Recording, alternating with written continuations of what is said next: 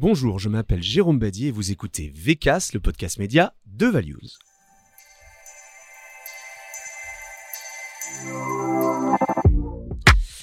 Pour le 30e épisode de ce podcast, et oui déjà, nous avons voulu un format un peu exceptionnel, avec une nouvelle musique, une version en vidéo disponible sur notre site internet et nos réseaux sociaux, et surtout, un sujet d'importance, la responsabilité. Quand on parle de responsabilité, on pense forcément à la fameuse RSE, la responsabilité sociétale des entreprises. Bon, sauf qu'une fois qu'on a dit ça, on n'en sait pas beaucoup plus. Et pourtant, la RSE, c'est très clair. Ce sont sept grandes thématiques les droits de l'homme, les communautés, le développement local, les relations et les conditions de travail, l'environnement, la gouvernance, la loyauté des pratiques et les questions relatives aux consommateurs. Une fois cela posé, quels sont les engagements concrets et mesurables des entreprises? Est-ce que notre filière, la communication, a des spécificités? Les médias jouent-ils un rôle central en termes d'impact et de responsabilité sociétale? On va en parler avec nos quatre invités, toutes et tous engagés. Je reçois Stéphanie Goujon, directrice de l'empreinte mutualiste du groupe mutualiste Vive.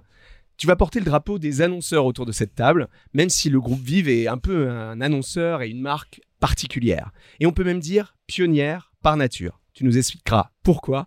Bonjour Stéphanie. Bonjour Jérôme. Je reçois également Isabelle Verrecchia, directrice de l'engagement du groupe M6 et déléguée générale de la Fondation M6 ou devrais-je dire que c'est toi qui nous reçois en réalité euh, dans le beau studio euh, RTL. Merci beaucoup pour cet accueil sans condition. Je tiens à le préciser, c'est important hein, tout ça, c'est de, la, de la RSE aussi. Euh, tu vas ici porter le message des médias, nos partenaires au quotidien, même si en fait si je t'ai invité, c'est parce que le groupe M6, bien que discret sur ces questions, on a déjà échangé sur ce point, est en pointe sur la RSE. Bonjour Isabelle et encore merci de nous recevoir. Bonjour Jérôme. Autour de la table, Jeanne Deslandes, directrice de la communication de Goodid. Goodid qui offre des solutions de publicité solidaire aux annonceurs. Donner du sens, ça te connaît et on va en parler. Bonjour Jeanne et merci d'avoir accepté mon invitation. Bonjour Jérôme.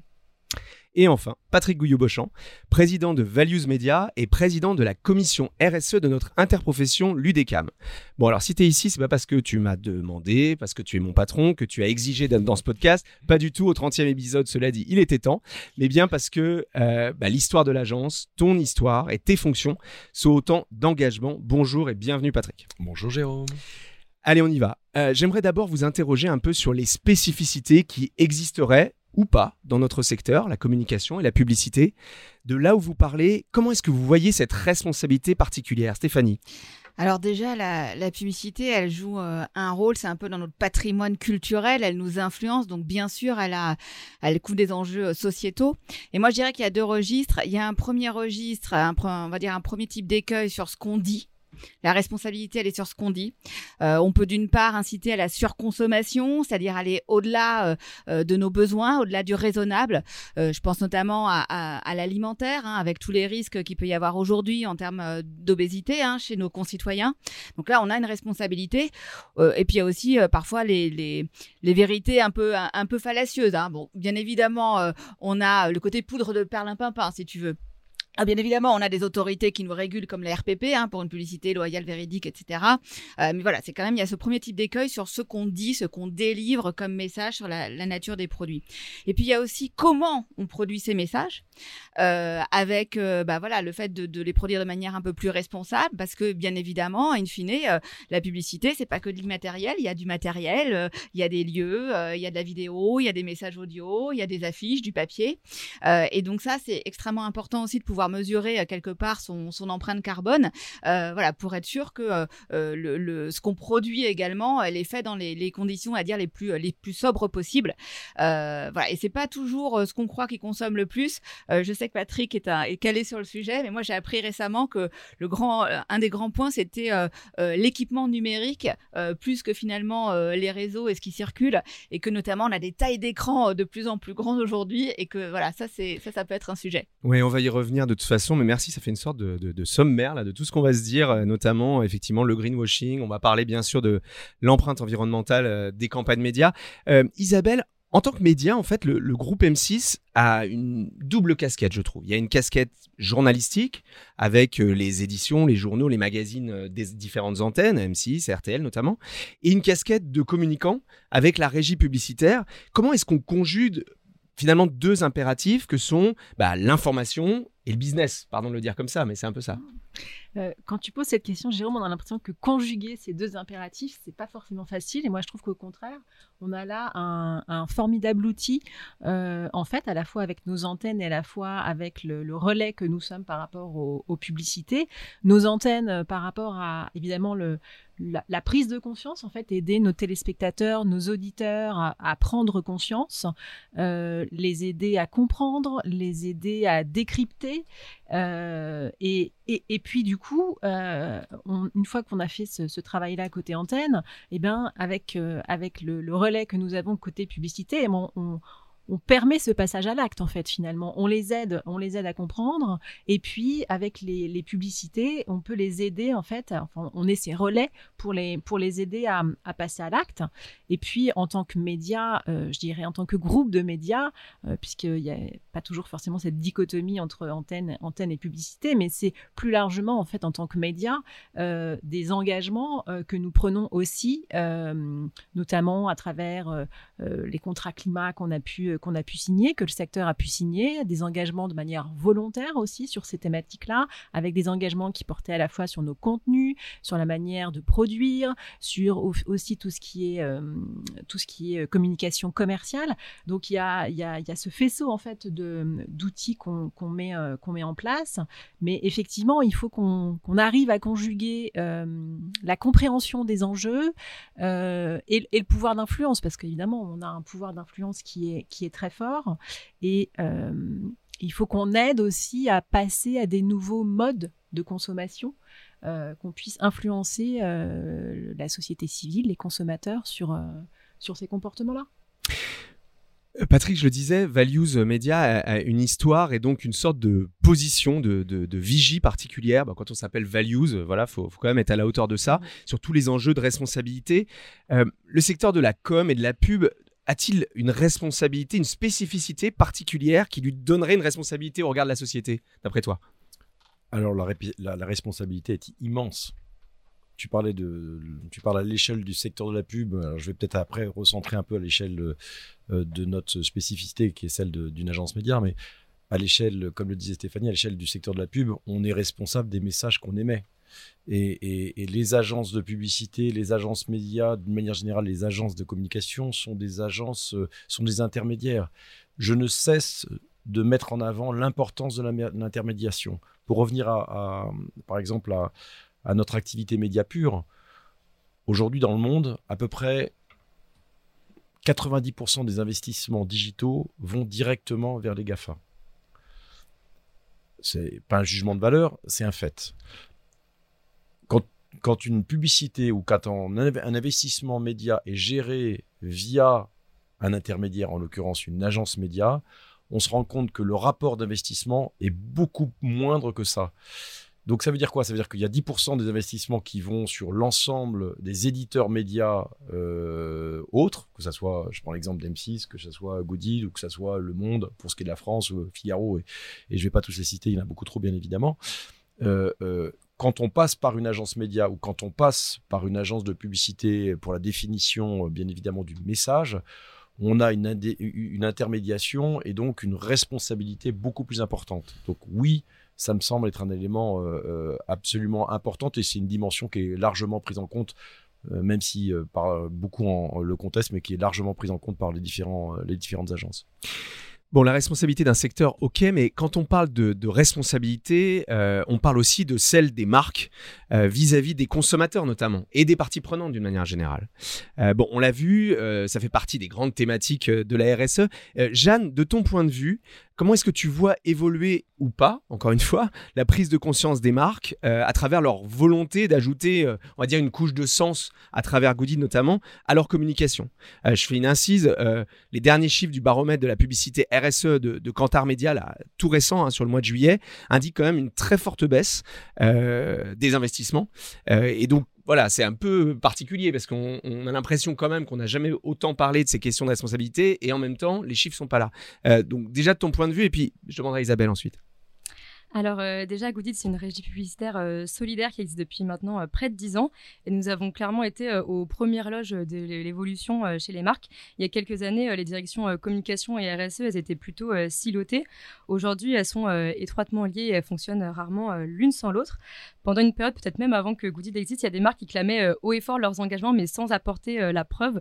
Et ça, ça passait pas vraiment auprès des audiences qui sont de plus en plus aguerries sur ces sujets-là. Ça en est suivi une forme de, de frilosité euh, du coup de la part euh, des annonceurs à communiquer euh, sur leurs actions. Et elles se sont donc mises à agir avant de parler et euh, à juste titre. Et aujourd'hui, plus que jamais, les audiences, elles attendent des marques qu'elles s'engagent. Et c'est finalement un, vrai jeu d'équilibriste pour les marques euh, pour pouvoir euh, communiquer sur ces engagements et le faire savoir, mais sans pour autant le crier sur tous les toits ou de manière disproportionnée. Sinon, elles, pourraient se faire, pourrait se faire taxer de greenwashing ou, de social washing. Et je crois que c'est précisément pour cette raison que Goodid a rencontré un, tel succès auprès des annonceurs, puisque notre format solidaire, il permet aux audiences d'agir en faveur de projets associatifs qui sont concrets grâce au budget médias euh, des marques, dans le plus grand respect euh, des audiences, mais aussi et surtout dans, l'intérêt euh, des associations, des 300 associations dont nous sommes partenaires. C'est ça, hein, il, y a dans, il y a le budget média, pour expliquer un petit peu ce qu'est Goodid, hein, c'est ça, il y a une partie qui est reversée en fait à une cause, une association. Il y a 60% des budgets médias des annonceurs qui sont reversés à l'association du choix de l'annonceur. Isabelle, peut-être une, sur un, petit rebond quand même là-dessus, sur, ce, sur ces chiffres en baisse et de, de, de, ce baromètre qui est régulier là de Kantar? Oui, tu l'as dit, Jérôme, là sur le premier semestre 2023, euh, il y a une, baisse importante du, chiffre d'affaires euh, RSE dans, les, dans les communications commerciales. Euh, alors, nous, notre responsabilité en tant que, en tant que média, c'est aussi de pouvoir accompagner les marques sur ces sujets-là, de euh, permettre à travers des offres qui sont proposées de donner euh, plus de visibilité, euh, plus un écrin, je dirais, aux marques qui vont s'engager sur, sur des communications qui portent des, des, comportements plus, plus responsables. Et puis aussi, c'est de les, de les aider à décrypter. donc, il y a nos antennes, mais aussi la régie publicitaire le fait, notamment avec une étude qui existe depuis 2019, euh, qui est le temps des marques responsables, qui va analyser en fait le, comportement euh, des, Français, leurs attentes, et puis aussi leur, perception vis-à-vis des marques. Et sur, euh, sur 2023, chaque année, il y a une thématique différente. Et, en 2023, il s'agissait d'interroger la mobilisation et, le, et de comment on peut développer en fait l'engagement, cette culture de l'engagement de, de, de, nos Français. Et il y a un chiffre qui était, euh, qui était intéressant, euh, que je trouve intéressant de partager avec vous. Il y avait 44% en fait des, des personnes interrogées euh, qui ne parvenaient pas à citer spontanément une marque, une marque responsable. Et ce chiffre était, était en hausse d'une, année sur l'autre. Donc cette, cette étude, elle est aussi intéressante puisqu'elle vient essayer de, de comprendre et de, et de projeter un peu les comportements de nos consommateurs dans l'avenir pour justement aider les marques à, à mieux comprendre en fait les attentes et, comment on peut aider aussi à, passer à l'action différemment en fait à changer ses comportements. Euh, je te présente une marque engagée. Donc justement, je disais, euh, Stéphanie, le groupe Vive est un groupe euh, mutualiste. Je parlais d'engagé ou responsable par nature. mais du coup, votre, on a l'impression, enfin, votre responsabilité, est-ce qu'elle n'est pas plus grande que les autres, euh, que les autres secteurs On a beaucoup tapé euh, sur les mutuelles de santé et, en fait, ces mêmes mutuelles défendent un modèle qui est différent, un modèle redistributif, un modèle solidaire. Comment est-ce que ça se concrétise au-delà de la com? Tu es la première, euh, lors de ta première intervention, à avoir dit justement attention à, à, pas aller dans le washing, quel qu'il soit. voilà, marque engagée, responsable. Alors, euh, tu, as raison de, parler des, mutuelles. J'ai peut-être euh, recontextualisé aussi le groupe VIF, qui est un groupe récent, hein, qui, euh, qui est basé sur l'alliance de différentes entités, dont des mutuelles, effectivement. Il y a trois métiers de la santé donc on a un acteur mutualiste de la santé et de la protection sociale. Donc on a les complémentaires santé, l'assurance, le volet épargne retraite. on a aussi tout un pôle, tout un métier avec des établissements, les EHPAD, les crèches. Donc là aussi, tu vois le poids des responsabilités qui peut être le nôtre. Et notre troisième métier, c'est qu'on est bailleur social, quatrième bailleur social en France. Hein, donc pour donner quand même un petit peu les ordres de grandeur, euh, on c'est 11 millions de personnes protégées Donc, c'est-à-dire que c'est une petite France hein, euh, qu'on couvre euh, et, et, 400 000 personnes logées et 4 millions de personnes accompagnées dans nos établissements. Donc, on a, rien que pour ça, effectivement, sur un domaine aussi sensible que la santé et de par la pluralité, la complémentarité de nos métiers, en, gros, on fait la santé avant, pendant, après, hein, on a une sacrée responsabilité. Donc, oui, c'est très important de parler du modèle mutualiste. Et quand j'entendais Isabelle parler de l'engagement, bah, justement, la spécificité du modèle mutualiste, c'est qu'à la table des décisions, au conseil d'administration, il n'y a pas d'actionnaire. Autour de la table, ce sont nos adhérents qui sont des militants, donc qui sont au plus près des besoins. Euh, puisqu'ils voilà, ils connaissent leur vraie vie, ils sont pas hors sol, donc ils vont pas aller inventer des produits qui servent à rien, ils vont inventer des produits, des offres qui servent vraiment à quelque chose. Et donc d'avoir euh, à cette table des, négociations, des décisions euh, des adhérents, ça change tout en termes de temporalité, parce qu'on est moins dans le court-termisme, parce que notre boussole, elle va plus être en faveur de l'humain et de l'environnement.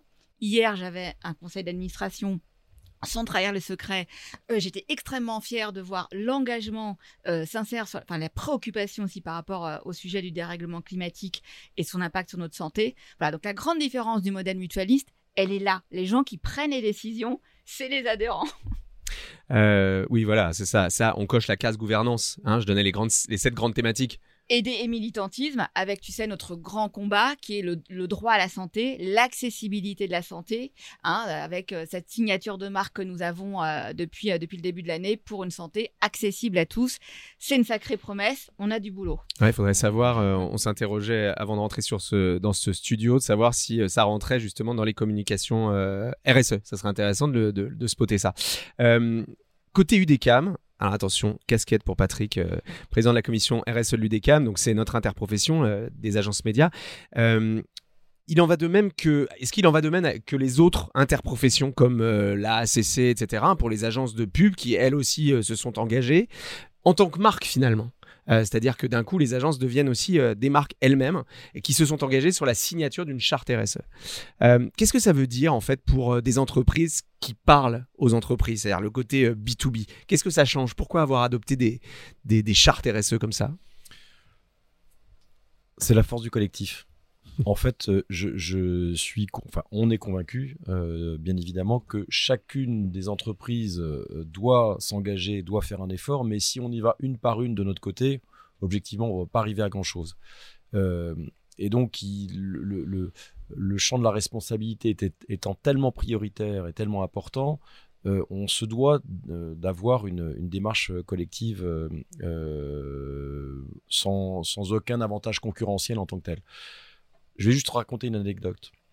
Euh, pendant le Covid, on décide, dans le cadre de l'UDECAM, où on se voyait sans arrêt pour justement voir comment on accompagnait mieux nos entreprises et nos salariés, euh, euh, bien évidemment, on, décide de manière évidente de créer cette fameuse commission RSE et de créer, on en reparlera tout à l'heure, une démarche donc commune sur l'ensemble des points de la RSE et notamment de développer un outil de mesure de l'empreinte environnementale des campagnes médias. là aussi, ce qui nous a semblé hyper important, c'est de faire en sorte qu'il n'y ait pas d'avantage concurrentiel. Alors, c'est pas évident, objectivement, euh, parce que euh, une fois qu'on a émis ces beaux principes dans la réalité, euh, il faut ramer sans cesse pour avancer de manière collective. Mais encore une fois, s'il n'y a pas de collectif fort, on n'y arrivera pas. Et, surtout, on ne sera pas crédible. Donc, c'est plus qu'une démarche B2B on n'est pas dans une volonté d'avancer de manière des démarches B2B, on est dans la volonté d'avancer de manière collective. Et c'est ça qui, me semble très important. Bon, on peut pas parler, on peut pas être une émission, euh, le podcast média, euh, sans parler des médias, euh, pas seulement sur la partie publicitaire on a quand même l'impression qu'il y a une sorte de prise de conscience qui s'est généralisée grâce aux médias. On en, parlait un peu tout à l'heure, Isabelle, mais euh, et t'en parlais aussi, Patrick, d'ailleurs. Euh, avec les réseaux sociaux, l'information, elle est absolument partout, et les audiences aussi, d'ailleurs. Euh, la question des fake news agite le landerneau. Elles sont même régulièrement, mais insuffisamment débunkées, c'est-à-dire contredites par des faits par les médias, merci. On pense évidemment à Check News de Libé, qui a été un des premiers aux décodeurs du monde, mais aussi aux infos décryptées dans les journaux d'M6 par exemple. Comment est-ce que les médias concourent à cette prise de conscience et finalement aux ODD, aux objectifs de développement durable, Isabelle? Euh, Tu l'as dit, en fait, on a, euh, on, a finalement, ce qui nous distingue de, des réseaux sociaux et, de, et des autres moyens de, s'informer, euh, notamment chez les jeunes, hein, qui, vont, qui vont chercher l'information ailleurs, eh ben, je pense que c'est ce qui fait aussi notre force, c'est-à-dire qu'il y a une, une, une, qualité dans la manière dont l'information est traitée, dont la réflexion qui entoure euh, l'angle d'une, d'un sujet qui, qui, est traité sur nos antennes. Euh, c'est ce qui fait vraiment la force de, nos médias. Et je pense que ça, c'est des choses qu'il faut qu'on mette euh, davantage en avant, sur lesquelles il faut qu'on arrive à communiquer aussi davantage auprès des jeunes.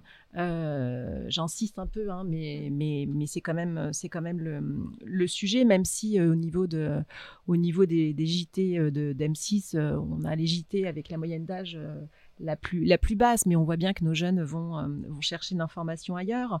Euh, donc, en fait, pour moi, il y, a, deux choses. Il y a à la fois ce, qui, ce qui passe sur nos antennes, mais il y a aussi la manière dont on va faire de la pédagogie en fait auprès des jeunes, dont on va euh, expliquer comment se fabrique une information, euh, comment elle se construit, comment elle, est véhiculée.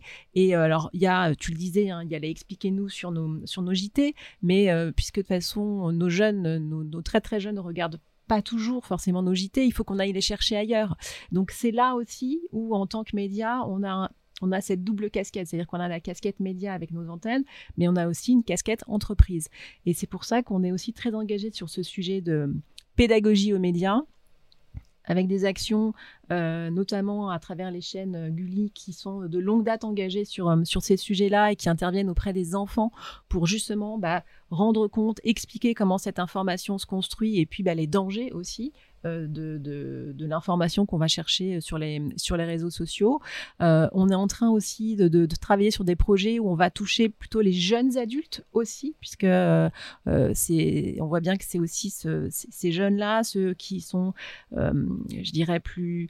qui, qui qu'on a un peu plus invisible, qu'on a du mal à, toucher. Donc c'est vraiment toujours cette double casquette entre euh, le média et l'entreprise et qui est aussi un alignement entre, euh, euh, je dirais, nos, messages antennes et puis, et puis ce, qui, est fait par l'entreprise. Donc ce sujet-là, pour moi, il est très important vraiment d'aller d'aller toucher nos plus jeunes et de valoriser, de mettre en avant justement cette, cette qualité de l'information sur les médias dits traditionnels. Oui, qualité de l'information hein, qui repose sur des rédactions et des journalistes Stéphanie, quel est ton regard sur la, sur la question de la responsabilité des, des médias? On sait notamment que les questions de santé mm. font partie des sujets hyper propices aux fake news, mm. euh, depuis euh, les forums jusqu'aux thèses euh, complètement complotistes. Complètement complotistes, c'est joli. On l'a vu au moment de la crise Covid, par exemple, hein, ça, mm. ce genre de choses. Comment tu, comment tu vois ça? Bah Nous, la réponse qu'on peut apporter, c'est la proximité. Euh, c'est euh, euh, voilà, on n'a pas vocation comme les médias à décrypter ces choses. On n'est pas non plus l'État, parce que c'est aussi un enjeu de santé publique. Hein, quand tu parlais de toute la désinformation qui peut y avoir, qui a pu y avoir sur, les vaccins. et donc nous, ce qu'on peut jouer hein, comme carte, c'est la proximité. Et à deux endroits, c'est-à-dire que on parlait d'engagement de militants tout à l'heure. Nous, il y a 10 000 élus qui peuvent faire de la prévention, qui sont dans les territoires, qui vont au-devant de populations qui peuvent être voilà un peu vulnérables et qui sont pas forcément euh, sur les réseaux sociaux ailleurs, mais qui peuvent euh, atteindre un, voilà un peu un brouhaha euh, qui, est, qui, est pas véridique. et puis on a aussi des vecteurs plus traditionnels de ce qu'on appelle la presse mutualiste. Hein, ce sont les magazines, que ce soit d'Harmonie Mutuelle, MGN, MNT, qui sont proches de leurs adhérents. Et, et voilà, et c'est cet enjeu, enfin, de, de proximité par des professionnels de santé, par leur mutuelle, par les, par les élus. C'est la carte qu'on peut jouer, nous. C'est assez marrant parce que finalement, la proximité, enfin, je, pense que ça doit te parler aussi, parce que c'était ce que tu étais un peu en train d'écrire. J'étais en train de t'écrire un petit mot pour dire je peux ajouter quelque chose. oui, mais bien sûr, je te donne la parole. C'est quoi ta réaction par rapport à ça? Non, mais euh, alors, deux choses en fait. Euh, effectivement, il y a, cette, proximité et surtout le, fait qu'on soit représentatif, qu'on puisse parler à, un maximum de personnes. Euh, et, quand, on a, quand on a mis en place notre réflexion autour des, sujets d'engagement, on est allé interroger en fait toutes les parties prenantes avec lesquelles on interagit euh, et, aussi bah, des auditeurs, des téléspectateurs. Et ce qui est ressorti, c'est que M6 c'était sûrement le groupe de médias euh, qui, euh, qui, parlait au plus grand nombre, en fait, qui était le plus représentatif de la société. On a cette, cette exigence d'avoir un, effet miroir et de s'adresser au plus, grand nombre. donc ça, effectivement, cette, cette notion de, diversité, elle est très importante.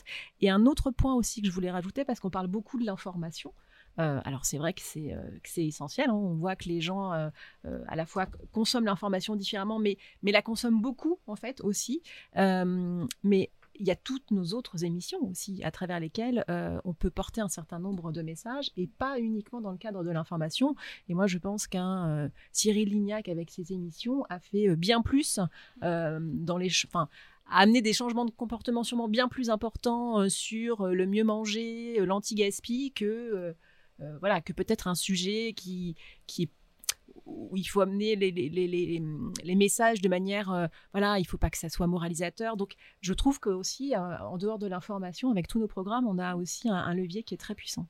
Il y, a, il y a, aussi une question de, crédibilité de l'émetteur. On va va pas en parler maintenant, mais en réalité, non, mais là c'est là où tu as raison finalement. Hein. Cyril Lignac, finalement, il est parfois, malheureusement ou heureusement, j'en sais rien, plus crédible qu'un autre émetteur. Stéphanie, tu parlais de l'État. En fait, oui, tu as raison, c'est des messages que l'État devrait porter aussi mais quel est le niveau de, confiance que les gens accordent? Et en fait, ces questions, je crois qu'il y a un vrai sujet autour de la crédibilité aussi. Euh, et voilà, on, en, fera un nouvel épisode de, de VK, je vous réinviterai. Euh, Patrick, est-ce que finalement les, les, investissements médias, c'est-à-dire la pub qu'une agence média achète pour le compte des marques, est un levier finalement pour favoriser, tu en as un peu parlé dans ton introduction, les, alors pardon, je vais le dire comme ça, les vrais médias, mais en tout cas les médias tel que décrit d'ailleurs par Isabelle juste avant. Comment est-ce qu'on concilie ce devoir d'impartialité des agences euh, avec justement ces, enjeux-là? Euh, est-ce que finalement le juge de paix c'est pas ça? Euh, On dit souvent que les consommateurs ont la décision dans leurs mains au moment où ils font leurs courses. On parlait du bio avant de rentrer sur ce studio, etc. Bah, en fait, il y a un moment, achète du bio et tu fais une première action. On peut pas toujours, mais voilà. quel est ton avis là-dessus sur les investissements médias? Alors, je, reviens encore et je défends encore plus cette notion d'intermédiation euh, dont je parlais tout à l'heure. Mais je crois que l'intermédiation intermédiation n'a d'intérêt que si justement elle est au service euh, d'un principe démocratique encore plus fort. Oui, les agences médias, et je pense d'une manière générale les agences de publicité, mais euh, les agences de communication, mais oui, les agences médias œuvrent énormément dans la défense de la démocratie, parce que pousser une marque média référente, faire en sorte qu'elle ait les moyens d'exister, ça ne veut pas dire prendre position. Ça ne veut pas dire avantager un éditeur média par rapport à un autre, mais par rapport notamment aux réseaux sociaux d'une manière générale, oui, euh, c'est un élément euh, primordial et, prioritaire de notre action. Donc je pense que à notre petite échelle, nous avons un rôle euh, dans le débat démocratique justement pour aider, pour favoriser l'expression d'un contenu responsable, fort. Et encore une fois, il ne s'agit pas de prendre position l'un par rapport aux autres. En revanche, ça peut nous arriver d'avoir des positions où on va conseiller notamment nos annonceurs, nos clients, pour leur dire attention, sur tel média, il y a tout un coup un processus euh, euh, soit démocratique ou en tout cas une, opinion qui nous semble euh, pas en adéquation avec les valeurs que l'on souhaite. on s'appelle values, hein, donc c'est important pour nous, mais qui, pas, qui ne sont pas en adéquation avec les valeurs que vous portez et que nous essayons à travers vous de soutenir. On peut s'interroger, par exemple, sur ce qui s'est passé récemment avec euh, le journal du dimanche. On peut s'interroger sur ce qui s'est passé pendant pas mal de, temps, euh, je parle juste pour la France, euh, avec ces, news. Et oui, on a, une, note, on a un rôle de conseil pour faire en sorte que, dans ces cas-là, il y ait probablement des investissements qui se portent sur une marque plutôt qu'une autre. Non pas parce qu'elle s'appelle A ou parce qu'elle s'appelle B, mais parce qu'elle soutient des valeurs euh, euh, plus importante euh, à certains moments que d'autres. Alors oui, c'est aussi le cas des réseaux sociaux. On a une interrogation, et Stéphanie est, bien passée pour en parler, par exemple, avec Twitter. Mm. au moment où Elon Musk prend, rachète Twitter, au moment où tous les signaux forts sur justement leur capacité d'intermédiation, faire en sorte que tout ce qui paraît soit vérifié, bah, ça nous a pas semblé. Euh, alors, on l'a fait à titre personnel, mm. mais euh, notre premier conseil, c'est de se dire hop, hop, hop, on suspend. Mm.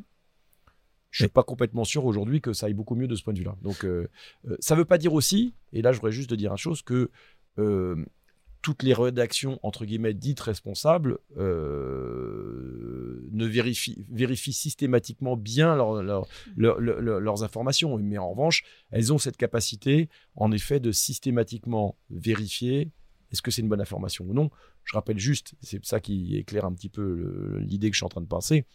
Au moment de la guerre en Irak, quel est le média qui a révélé ce qui était une totale fake news euh, qu'il y avait des, des, ogives nucléaires, enfin des armes nucléaires euh, en, Irak, et ce qui a justifié la position des États-Unis d'aller en guerre portée par Bush, c'est le New York Times. C'est-à-dire, grosso modo, l'incarnation du média le plus quasiment référent euh, du monde journalistique mondial. Donc, bien évidemment, on se doit tous d'être encore plus responsables, encore plus vérificateurs des faits, mais c'est vrai que globalement, euh, je pense que les, éditeurs médias dits référents euh, sont beaucoup plus à même de le faire. Jeanne, est-ce que dans, tes discussions avec les, médias, tu, ressens euh, cette conscience de la responsabilité particulière qu'ils ont? Tout à fait, et euh, c'est d'autant plus vrai euh, depuis euh, le Covid, puisque c'est en 2020 que nous avons commencé à ouvrir notre format solidaire à des, médias partenaires tels que Dailymotion, mais aussi TF1, YouTube et bien sûr M6. Et si nous avons donné la possibilité à ces médias de commercialiser notre, notre format solidaire sur leurs espaces, c'est parce qu'ils sont venus vers nous en fait en nous disant, bah, nous aussi on a envie de s'engager et de permettre à nos audiences et à nos clients de le faire. Et on peut donc parler d'une vraie prise de conscience dans le secteur des médias et de la pub. Et je crois ça vient aussi euh, bah, des personnes qui travaillent euh, dans ce genre de structure, parce que bah, derrière toutes les entreprises, ne euh, faut pas oublier qu'avant tout, ce sont des gens. Et on voit qu'à l'échelle individuelle comme collective, il y a une vraie envie de s'engager qui est de plus en plus forte. Et c'est tant mieux parce que ces médias, bah, ils nous ont donné une vraie force de frappe pour faire connaître Goodid et la publicité solidaire. Et aujourd'hui, c'est près de 2 millions d'euros qu'on a pu reverser à des associations uniquement grâce à ces partenariats et qui permettent aussi de donner une vraie visibilité à nos associations partenaires et au combat euh, qui est porte sur des médias euh, de masse. Euh, ça fait partie des associations justement que vous, vous, soutenez. On va parler un petit peu d'environnement quand même. c'est, on a vu hein, en réalité une des sept grandes thématiques, hein, mais c'est quand même, on, a envie de dire, le sujet ou l'arbre qui cache la, forêt de l'ensemble des thématiques RSE. Néanmoins, évidemment, a raison. Stéphanie, comment un, groupe comme le groupe Vive euh, c'est près de 50 000 collaborateurs, tu l'as mm. dit, 11 millions de personnes protégées, justement participent à cette prise de conscience mm. et aux actions mm. euh, pour pas sombrer dans un monde complètement invivable. Alors il y a deux registres. Il y a un premier registre qui est celui du réglementaire et heureusement qu'il est là, mais du coup il est tautologique à toute entreprise. Il y a un renforcement euh, des directives aujourd'hui au niveau européen, euh, donc sur le volet climatique et pour le faire de manière extrêmement vulgarisée par rapport à ce qu'on avait aujourd'hui, ça va nous ça va ça va concerner un plus grand périmètre d'entreprise hein, et ça va nous contraindre au-delà euh, de la photo qu'on fait, du bilan qu'on fait, de combien on émet, etc., à, projeter et à, parler des plans d'action pour respecter l'accord de Paris. Donc c'est extrêmement puissant parce que cette nouvelle réglementation euh, va euh, imposer aux entreprises de donner des moyens et de suivre ces moyens. Et ce sera audité par des tiers. Donc là, on est vraiment dans le réglementaire, donc c'est difficile de faire du greenwashing. et puis, il y a un deuxième registre que j'évoquais rapidement tout à l'heure effectivement, qui nous incombe, nous aussi, en tant que groupe de, santé par rapport à ces enjeux. On sait que le dérèglement climatique, ça fait des fissures dans les maisons. On sait moins que ça fait des fissures dans nos poumons. Il y a un lien direct euh, entre, euh, par exemple, la, qualité de l'air et le nombre de décès. 40 000 décès liés euh, à la pollution, c'est autant que le tabac et l'alcool. Donc nous, qu'est-ce qu'on peut faire dans, les, dans les offres, dans les solutions, dans les dispositifs qu'on propose aux 11 millions de personnes qu'on dit protéger Comment on fait évoluer en fait nos offres pour aider nos concitoyens à s'adapter? C'est une réflexion qui est lancée. Il y a déjà voilà quelques idées qui sont dans les tuyaux. Euh, la tâche est immense, euh, mais euh, voilà, on serait vraiment irresponsable de pas tâcher de la relever. Et, là aussi, ça se jouera. J'aimais bien ce que Patrick disait tout à l'heure. Ça se jouera aussi avec la force du collectif. Hein, c'est pas alors groupe vif tout seul. Il y a beaucoup de, de satellites, mais on a besoin aussi de créer des alliances vertueuses à cet endroit. Et ça, ça se passe justement. Euh, est-ce que les grands groupes euh, se, commencent à se tenir un peu la main? Bah Nous, on cherche à nouer des partenariats stratégiques. Donc là, sur les sujets santé environnementale, hein, pour pas euh, pour lâcher le mot, on est encore au, démarrage puisqu'on s'est mis en, mouvement. On a des leviers, on a lancé une convention intra-groupe inspirée des conventions citoyennes, mais on n'a pas encore de grosses productions. Mais en tout cas, on noue des partenariats. Bah, je pourrais citer par exemple la Croix-Rouge, qui est aussi un acteur hein, qui est au plus près des populations et qui voit bien l'impact du dérèglement climatique à, plein de niveaux, euh, de crise, d'urgence. Euh, et donc, on est en train de construire des choses avec eux. Jeanne, est-ce que, est que les associations environnementales sont finalement celles qui, recueillent le, plus de fonds dans le cadre des campagnes que vous faites?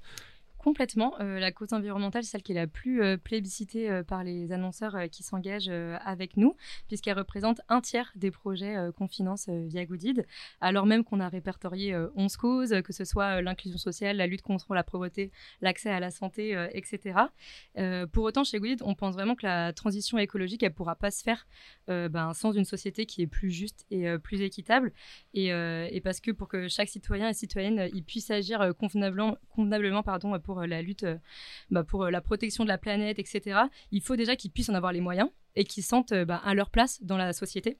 Et a priori, ce sentiment, il est partagé par les marques qui s'engagent avec nous, puisque les causes les plus financées après l'environnement, ce sont justement l'inclusion sociale, la lutte contre la pauvreté, etc.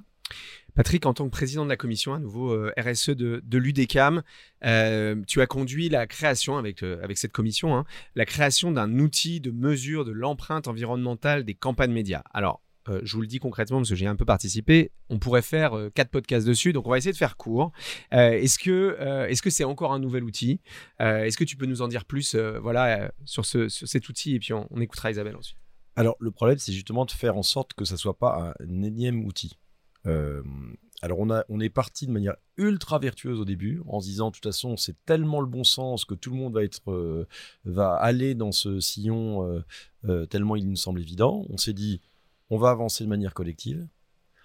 On va prendre une méthode qui n'est pas une énième méthode de plus, mais qui sera une méthode d'abord indépendante de l'UDECAM, donc de toutes les agences médias qui sont représentées, c'est-à-dire à peu près 98% des, agences du secteur. Et donc du coup, on a choisi en l'occurrence une méthode, mais peu importe, qui est celle de l'Union européenne, donc un acteur public absolument référent, institutionnel absolument référent. Et puis on s'est dit, on va avoir une méthode et un outil qui vont être absolument identiques, quel que soit le média. Donc euh, transversaux, euh, enfin avec un outil transversal pour l'ensemble des médias. Et donc ça va être bien évidemment euh, d'une telle évidence que tout le monde va dire formidable, on y va ensemble. Et en sachant que bien évidemment, à chaque fois, on ouvrait, on ouvre et on œuvre toujours, hein, on ouvrait à tout le monde, donc toutes les parties prenantes, que ce soit annonceurs, régie, et, euh, et agences, euh, on, ouvre à tout le monde la capacité, la possibilité d'utiliser l'outil et d'y participer. Et, d'y participer. Et puis on s'est dit, ce qui est formidable, c'est qu'on va pouvoir aussi, euh, comme la méthode l'exige, faire en sorte que chaque partie prenante soit étudiée, on puisse analyser s'il y a vraiment une différence entre, par exemple, un M6 et un TF1 en termes de... Et puis là, on s'est rendu compte qu'en fin de compte, déjà entre médias, ça posait beaucoup de problèmes. C'est-à-dire que la télé veut pas se comparer avec l'affichage, qui veut pas se comparer avec euh, euh, la presse, qui veut pas se comparer avec la radio, ce genre de choses. Bon, donc un, gros souci de pédagogie et d'évangélisation. Je pense qu'objectivement, euh, maintenant tout le monde est en train d'avancer de, de concert là-dessus. Mais il y a forcément des freins.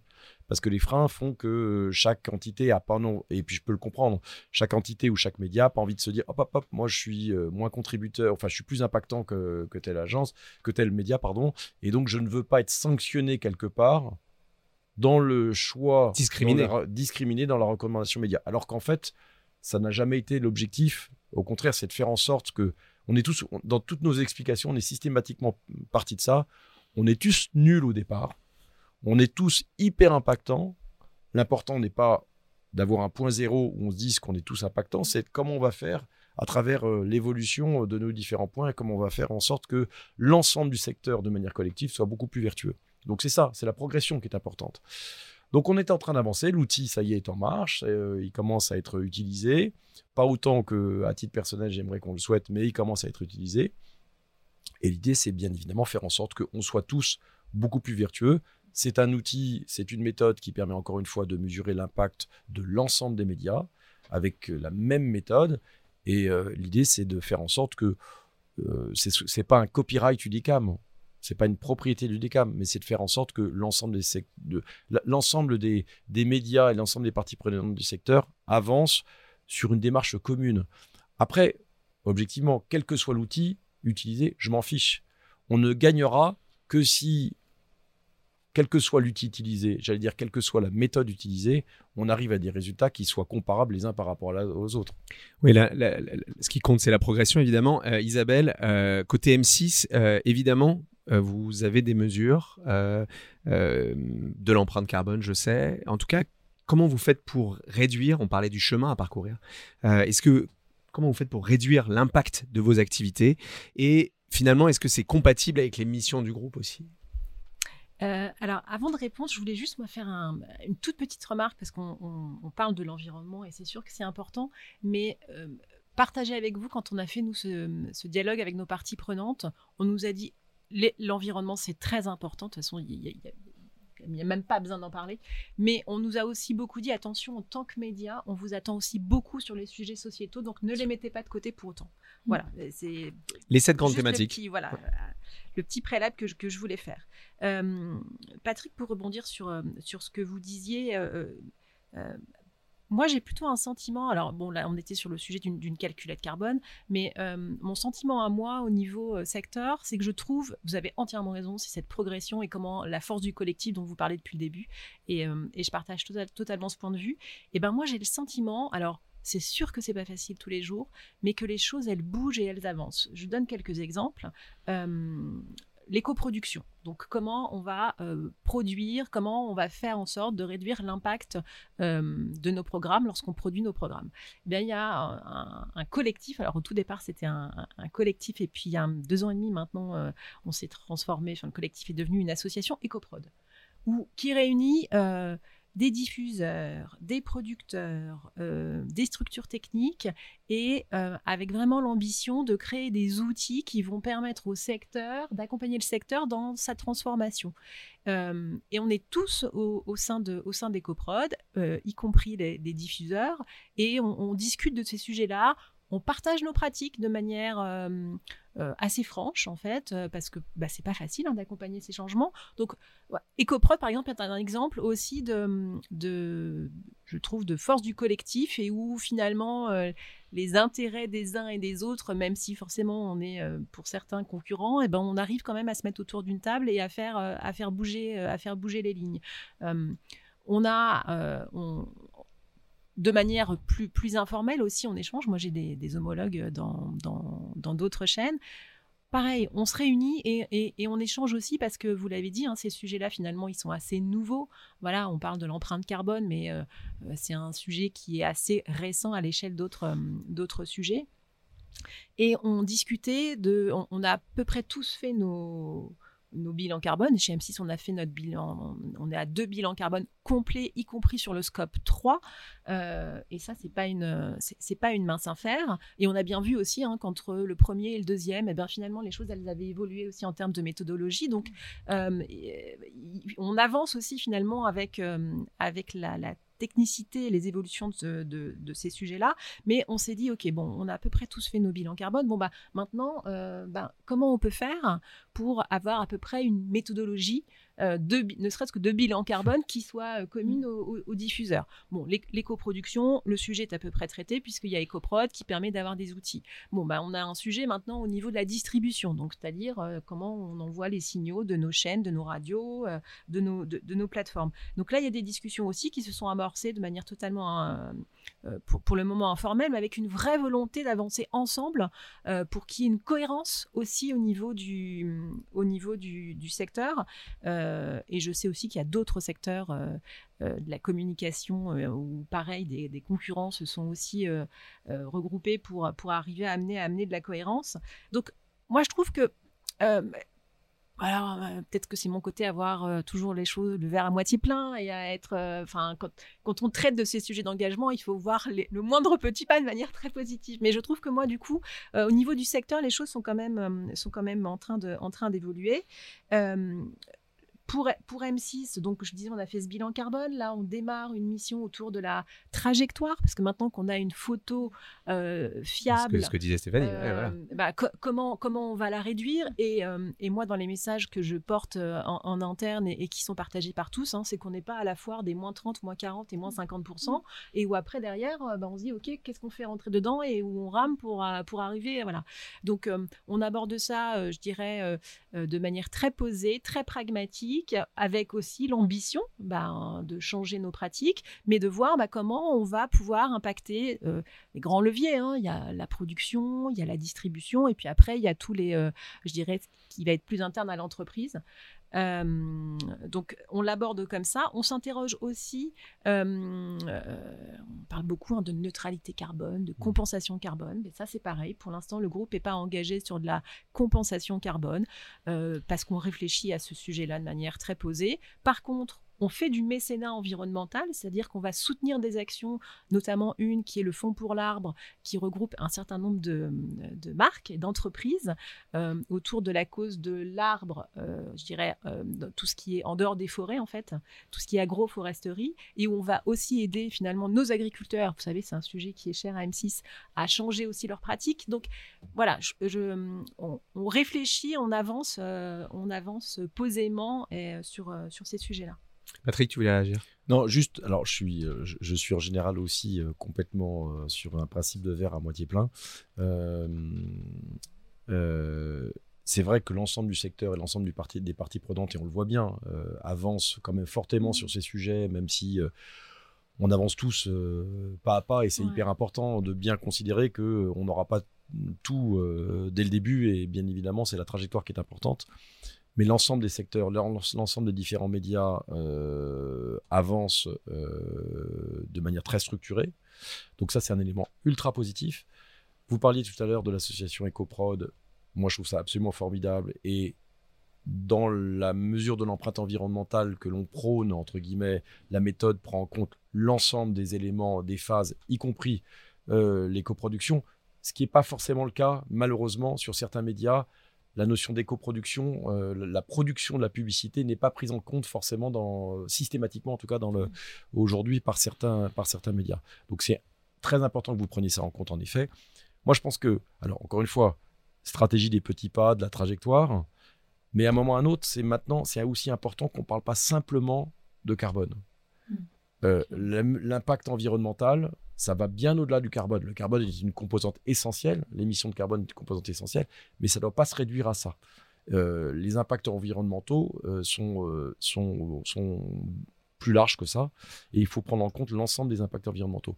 Et la dernière chose que je, vais vous dire, que je voulais dire, c'est que comme on a en fait dans le cadre de notre mesure, on a distingué plusieurs phases d'intervention, on se rend compte, c'est les premiers éléments de nos bêta-tests, en effet, on en parlait tout à l'heure, que l'impact environnemental de nos campagnes médias, quand je dis nos campagnes médias, c'est aussi bien en termes d'éco-production, de conception et de diffusion, n'est pas si important que ça. Le vrai souci, et là là-dessus, euh, les, les, dire, les parties prenantes médias sont, ont relativement malheureusement peu de, peu de portée en termes de peu de capacité à, à influer le marché. Le vrai souci, c'est en effet c'est la production des écrans c'est qui supporte la publicité. Aujourd'hui, euh, que ce soit nos smartphones, nos écrans de télé, c'est ça qui consomme énormément en termes d'éléments. Donc c'est là-dessus que le secteur euh, doit influer pour avoir un, impact plus vertueux. Bon, je l'avais dit, hein, les questions environnementales, euh, ça agite. Allez, on, passe à la dernière partie. Dans, dans on aime bien la prospective. et finalement, tous nos métiers sont confrontés à, des nouveaux défis qui menacent un peu nos activités. Bon, allez, je lance des exemples. Donc, l'intelligence artificielle, on a parlé un petit peu de l'indépendance des rédactions, donc euh, le regroupement des médias, la, consommation frénétique euh, des réseaux sociaux euh, par les jeunes générations. Isabelle, comment, comment est-ce qu'un groupe, tu en as un petit peu parlé, mais comment est-ce qu'un groupe comme M6, et je pense que d'ailleurs c'est valable pour tous les grands euh, éditeurs euh, euh, français et mondiaux, comment, comment M6 essaye de résister ou en tout cas de créer un modèle face à tous ces défis? Bah, on parlait de, changement de, comportement de consommateurs, mais on voit qu'il y a des changements de comportement de, de, nos utilisateurs au, sens large. Donc effectivement, il faut qu'on s'adapte à, à, à tous ces enjeux-là. Euh, bon, on a déjà parlé des réseaux sociaux, notamment des jeunes. Enfin voilà, je ne vais pas revenir sur ça, mais mais à la fois on a des atouts et il faut qu'on les mette en avant auprès de ces, jeunes et puis qu'on fasse un, gros travail de pédagogie, un gros travail de pédagogie auprès d'eux, qu'on essaie de trouver des moyens d'aller les chercher là où ils sont. ça c'est voilà c'est important sur l'indépendance des rédactions, voilà sans, commenter forcément ce qui se passe chez les autres. Enfin c'est pas forcément le propos, mais mais mais elle est essentielle et, je vous raconte une petite anecdote.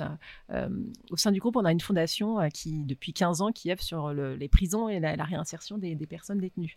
Euh, bah, c'est vrai que c'est pas tous les jours facile parce que nous, on est très impliqués sur le terrain, on travaille avec une administration pénitentiaire et quand il y, a un documentaire, un reportage qui sort et qui va pointer du doigt des défaillances, eh ben, c'est sûr que derrière on rame.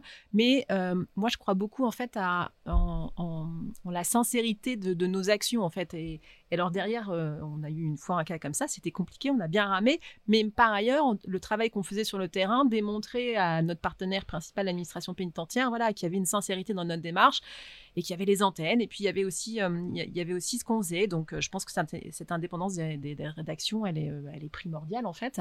Donc même si derrière c'est pas toujours facile, mais on, assume. et puis, et puis oui, l'intelligence, l'intelligence artificielle. Alors là. Là, on rentre dans une nouvelle ère en fait euh, sur, euh, sur ces sujets-là. Alors, on avance avec beaucoup de précautions. je pense qu'il faut essayer de voir ce qu'il peut y avoir de positif dans, dans, ce sujet-là, à la fois comment on peut créer des outils en fait sur différents métiers pour que on puisse déléguer des tâches qui puissent être pénibles et puis arriver à se concentrer peut-être sur des choses à plus avec une, une, valeur ajoutée plus forte. Il faut essayer de en fait, de, tirer le, parti pris de cette technologie.